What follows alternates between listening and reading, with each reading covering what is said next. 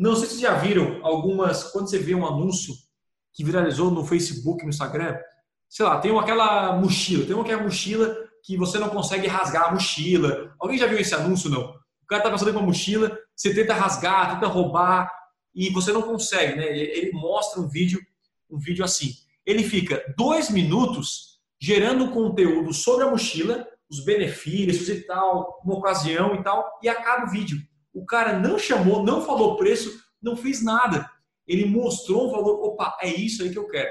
Quando ele vê uma aula minha de dois minutos, ele vê no Facebook e fala, opa, é isso aí que eu quero. Eu não sei chamar o cara. Eu dou ali um. É, é, é, quando você leva. Vai no mercado. Você vai no mercado e tem aquela menina que oferece. Aquele rapaz, aquela menina que oferece, como é que se chama? Um, uma de, é, degustação, né? Então ela vai lá e oferece, ó, experimenta aqui. Então ela vai lá, experimenta e ela não fala mais nada. Ou seja, você experimentou, você gostou, você vai lá e pega. Se não gostou, você sai. Então quando você gera o conteúdo, você faz isso. Você não fala, ei, compra aqui. Imagina a menina no mercado. Ei, compra aqui o produto que é muito bom. Pô, mas não sei se é bom. Vou confiar em você, né? Não. Você não deu nada para experimentar. Então geralmente o cara dá algo para experimentar para depois fazer a venda.